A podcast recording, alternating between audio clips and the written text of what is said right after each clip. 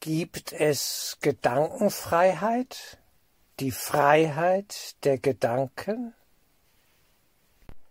Gedanken sind Ausdruck des Geistes, unseres menschlichen Geistes, von dem aus wir losmarschieren in die große weite Welt, in eine geistige Landschaft in diesem Sinne auch, der vielen Gedanken, Konzepte, Konstrukte, ja und so weiter. Die Freiheit der Gedanken. Hier muss man fragen, frei von was oder frei wozu? Beide Richtungen müssen angeschaut werden. Wirkliche Freiheit kann nur sein und, und uns sich in uns entfalten, wenn wir angstfrei schauen können und dürfen auf das, was sich uns zeigt. Zum Beispiel die Welt, die wir anschauen. Sie ist, keine Frage, wenn wir die Geistesschulung ein Kurs in Wundern ernst nehmen, ein Spiegelbild unseres geistigen Zustandes, so wie wir sie sehen und vor allem so wie wir auf sie reagieren. Vielleicht mit stiller Zustimmung oder mit verzweifelter Ablehnung, mit Schmerz, wie auch immer das ist. Aber meist reagieren wir doch auf die Weltenphänomene in irgendeiner Art und Weise. Und das gilt es genauer anzuschauen. Wirkliche Freiheit, wie schon erwähnt, gibt es nur auf der Basis von Angstfreiheit. Also dass wir ohne Angst zu schauen vermögen. Das ist aber eher selten der Fall. In der Regel treiben uns tiefe Ängste an, Sorgen, die Suche nach Sicherheit in einer unsicheren Welt und dahinter die Angst, hier zu scheitern, es nicht zu überleben. Na ja, und überleben im körperlichen Sinne tut es ja zunächst im normalen Modus niemand. Am Ende scheitern alle rein physisch gesehen. Was für eine seltsame Welt. Der Tod als ein Teil der Unfreiheit. Wenn wir umgekehrt die Frage stellen, Freiheit wozu im positiven Sinne, dann wäre es die Freiheit im Ideal zu lieben, offen zu sein, Mitgefühl zu haben und die Freiheit, sich ganz und gar dem Geistigen, der göttlich-geistigen Welt, wenn es sie denn gibt und wir sie entdecken wollen, hinzugeben. Also offen zu sein für die, wenn wir es mal klassisch ausdrücken wollen, Gottesfrage, die Gretchenfrage im Faust, als sie Dr. Faust fragt, wie hältst du's mit Gott? So sinngemäß, ja. Das ist die Gretchenfrage. Und da ist die Frage, inwieweit bin ich frei, mich in diesen Bereich hinein zu bewegen oder was hindert und was blockiert mich auf dieser Reise in die Gottesfrage, in das Wesen des Höchsten, es zu erkunden, es zu erfahren. Zunächst einmal was wir durchleben, wird im Allgemeinen auch durchdacht. Es wird geistig reflektiert in Gedanken. Wir sind definitiv erkenntnisbegabte Wesen. Wir kommen zu Einsichten. Wir ziehen unsere Schlüsse, vielleicht nicht immer in korrekter Art und Weise, keine Frage aber wir versuchen dem Ganzen Sinn und Logik abzuringen, um zu spüren, ja, so kann ich leben, ja, so ist das für mich sinnvoll, denn wir suchen nach Sinn und nach Wesen, nach einem inneren, ja, Geschehen, das uns trägt, das wir vielleicht auch im höchsten Sinne Leben nennen. Leben, das lebenswert ist. Und das hängt immer auch mit Sinn zusammen und der freien Entscheidung, lieben zu wollen. Einem Objekt sozusagen, das kann eine Sache sein, eine Pflanze, ein Tier, ein Mineral, ein Mensch, einem Objekt Mitgefühl, Zuwendung, eine Hingabe schenken zu wollen. Das führt zu einer tiefen Sinnerfahrung, wenn wir sie denn machen. An der Erfahrung misst es sich, ja, was wir denken auch, inwieweit die Erfahrung zu einer Spiegelung innerer Prozesse wird. Und wir erleben, ja, so ist es für mich. Und so will ich es erleben und erfahren. Die Erfahrung folgt dem inneren, innersten Denken und Fühlen und Spüren. Sie ist ein Spiegelbild geistiger Prozesse, sehr komplexer Prozesse, keine Frage. Und dort zeigt es sich dann, ja, was wir erleben. Das heißt, umgekehrt können wir an der äußeren Erfahrung ablesen und wie wir darauf reagieren, als in Resonanz, ja, als Gefühl und Gedanke und so weiter, Interpretation, wie wir darauf reagieren, können wir ablesen, was in uns selber los ist.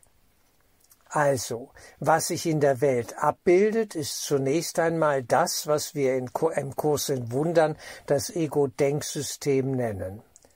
Es ist ein Denksystem, das auf Spaltung beruht. Es ist binär strukturiert. Eins und Null.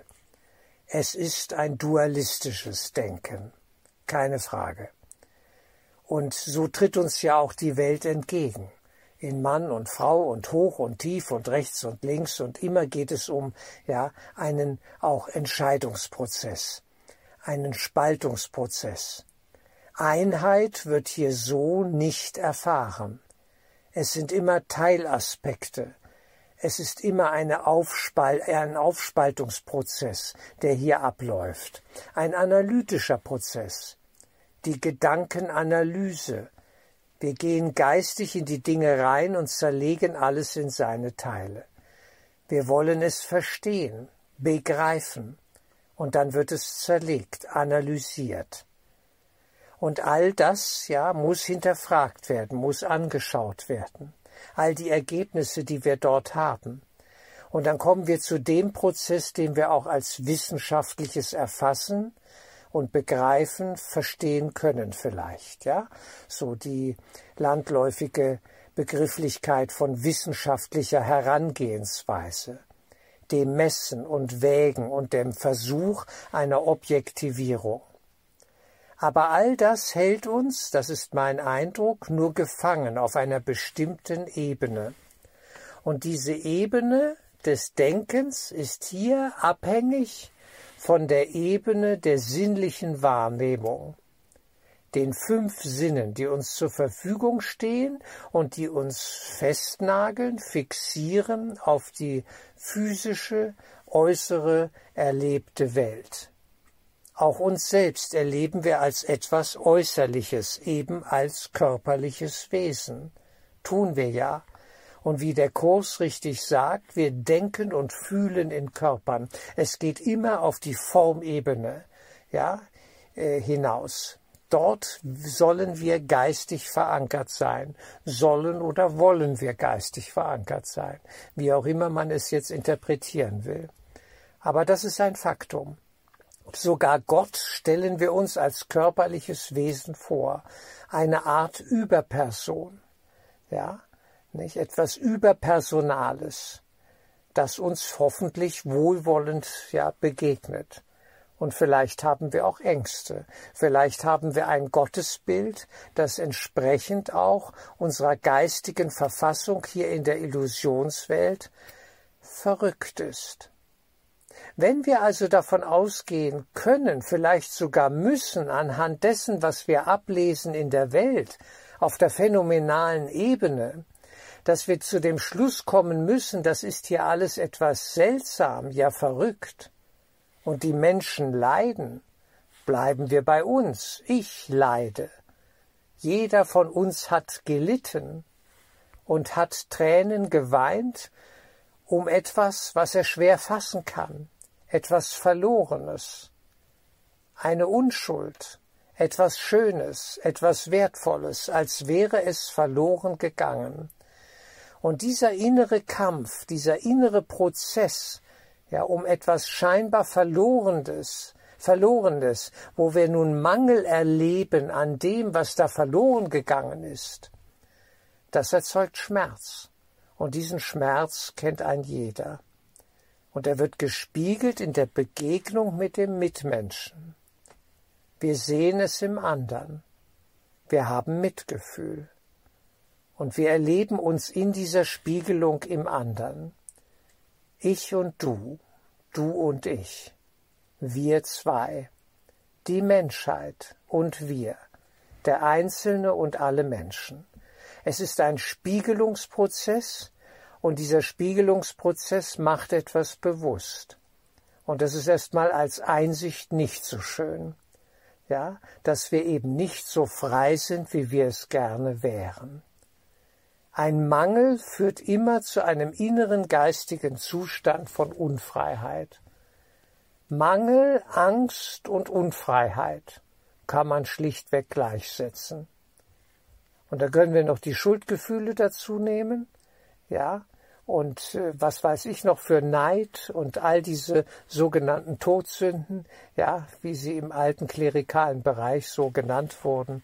Und dann wissen wir, das ist die Hölle.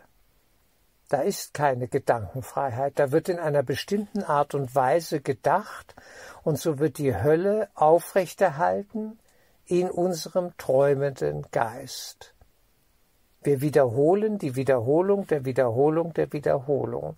Wie wir wissen aus der Geistesschulung ein Kurs in Wundern, den einen Urgedanken der Trennung von Gott, vom Höchsten, vom Absoluten, vom vollkommenen Schönsten. Diese Urtrennung, diesen Urabfall, der verfolgt uns und der spiegelt sich in unserem Denken, auch in unserem Fühlen und in unserem Handeln. Auf allen Ebenen erleben wir genau das. Insofern die Sehnsucht nach Freiheit von alledem, Freiheit vom Schmerz, Freiheit vom Mangel. Und die Sehnsucht der Freiheit im Sinne der Zielbewegung, Freiheit wozu? Freiheit zu lieben, Freiheit sich hinzugeben, dem Leben, dem Geist, der geistigen Welt. Und mein Eindruck ist, in der Begegnung mit der geistigen Welt erst wird uns Freiheit zuteil, nämlich die Freiheit vom Weltengeschehen, wie wir es hier inszeniert haben, projiziert haben und ständig erleben. Die Freiheit vom Elend dieses Jammertals, das wir nur zu gut kennen. Die Freiheit auch von der Verkörperung, die Freiheit von der Reinkarnation, dieses Teufelskreises, der uns aufgrund von Schulddynamiken immer wieder bindet an eine neue Verkörperung, um mühsam dienend, ja, die alten Schulden zu begleichen. Täter und Opfer, zwei Seiten einer Medaille, in uns, im Menschen.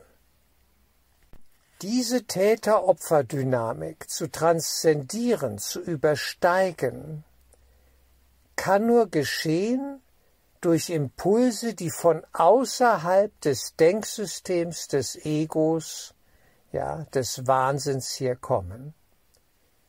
Es ist die höhere göttlich-geistige Welt, ja, die wirklich Freiheit nur garantieren und schenken kann. Aber es ist eine Freiheit, vor der wir uns auch fürchten, weil sie die alte Welt als Grundlage unseres Wesens völlig in Frage stellt.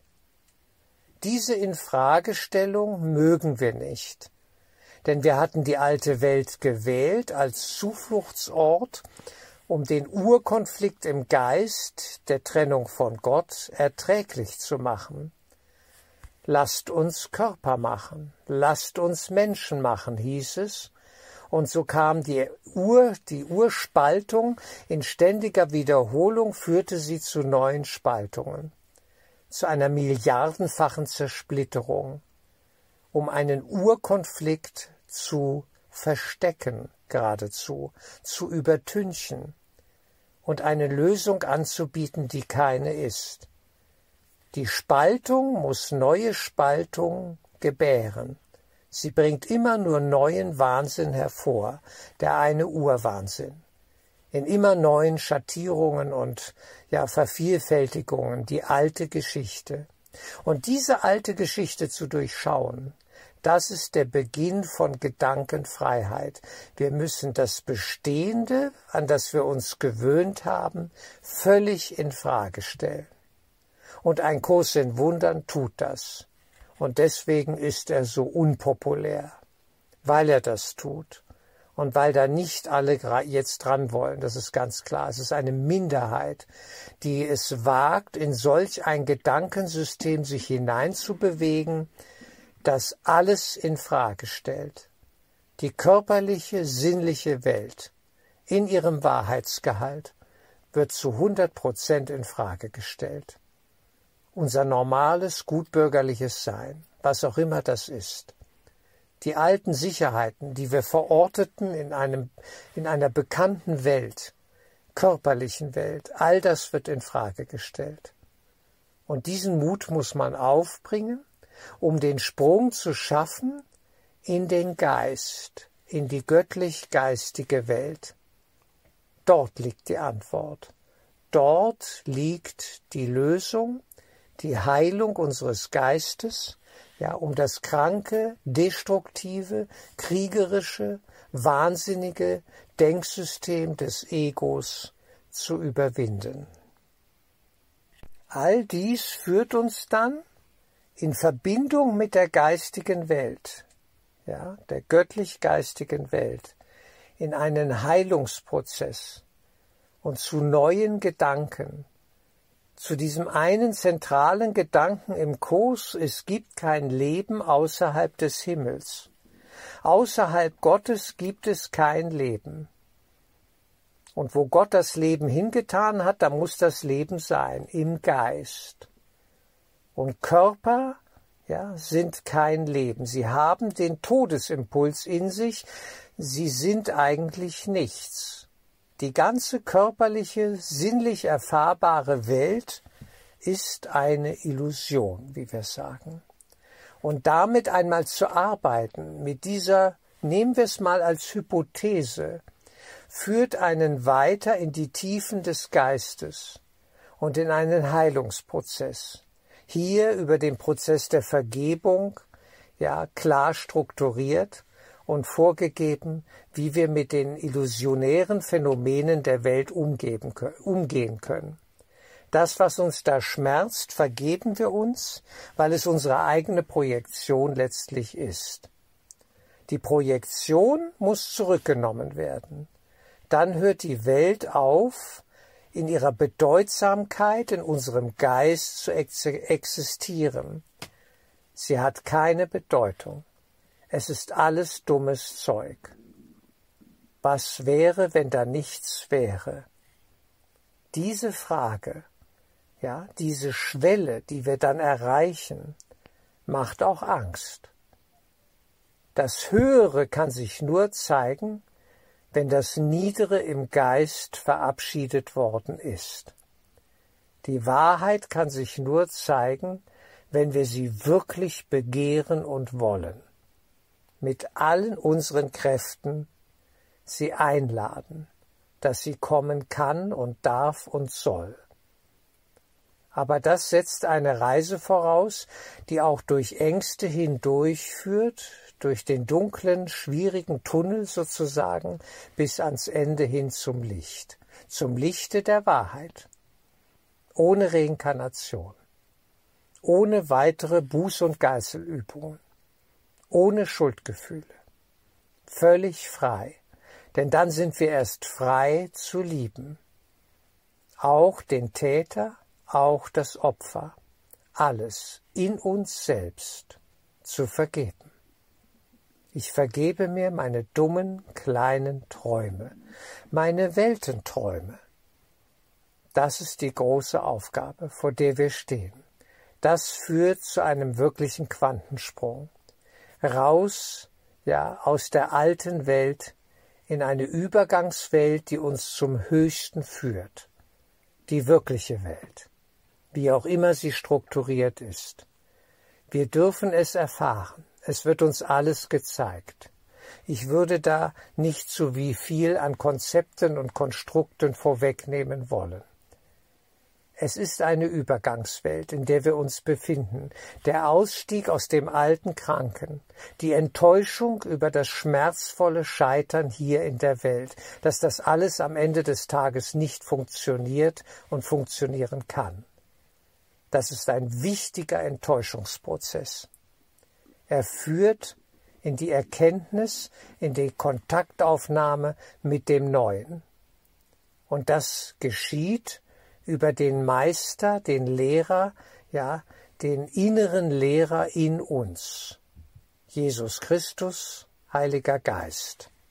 Dort liegt die Antwort. Mögen wir ihn, das Höchste in uns, befragen und in Kontakt kommen und all das vertiefen im täglichen Prozess des scheinbaren noch Hierseins. Vergebung ist die Antwort in Bezug auf die Welt. Hingabe ist die Antwort in Bezug auf die geistige Welt. Insofern, Gedankenfreiheit haben wir nur bedingt. Geistig klar denken zu können, es zu wollen, es zu erstreben, ist eine enorme innere Leistung, die Energie kostet. Das muss man erst einmal schaffen und wollen. Geistig etwas abgreifen zu können und Illusion als Illusion zu durchschauen und Wahrheit ja, spüren, erfahren, in einer inneren, ich möchte fast sagen, mystischen Erfahrung erleben zu können. Das sind enorme Prozesse. Der Abschied vom Alten und das Einladen des Neuen dass wir ja nicht in die Falle gehen, neuer Wein in alten Schläuchen, ein biblisches Bild, das ich meine Jesus auch verwendet. Viele wollen neuen Wein in alten Schläuchen, aber die alten Schläuchen sind ein Hindernis für den, alt, für den neuen Wein. Sie machen ihn kaputt, sie können ihn nicht fassen. Das wird so nicht funktionieren die alten Schläuche, die alten Strukturen, die alten Denkweisen, all das muss überwunden werden. Erst dann kann sich das Neue offenbaren und erst dann kann der Heilige Geist, unser wahres Selbst, der Christus, uns von sich berichten. Er berichtet uns von uns selbst in unserem höheren Sein. Wunderbar. Das ist die innere stille Erfahrung. Um diese Verbindung geht es jetzt, dass die vertieft wird in der stillen Andacht, ja, in der hingebungsvollen Andacht am Tage und auch in der Nacht, wenn es ansteht und wir nicht schlafen können. Dann gilt es, den richtigen Gedanken zu wählen. Christus in mir, Christus in dir, Christus in allen Menschen. Ich will die Wahrheit und nichts als die Wahrheit. Die Wahrheit in Christus. Sie möge sich mir offenbaren. Ich will bereit sein. Jetzt.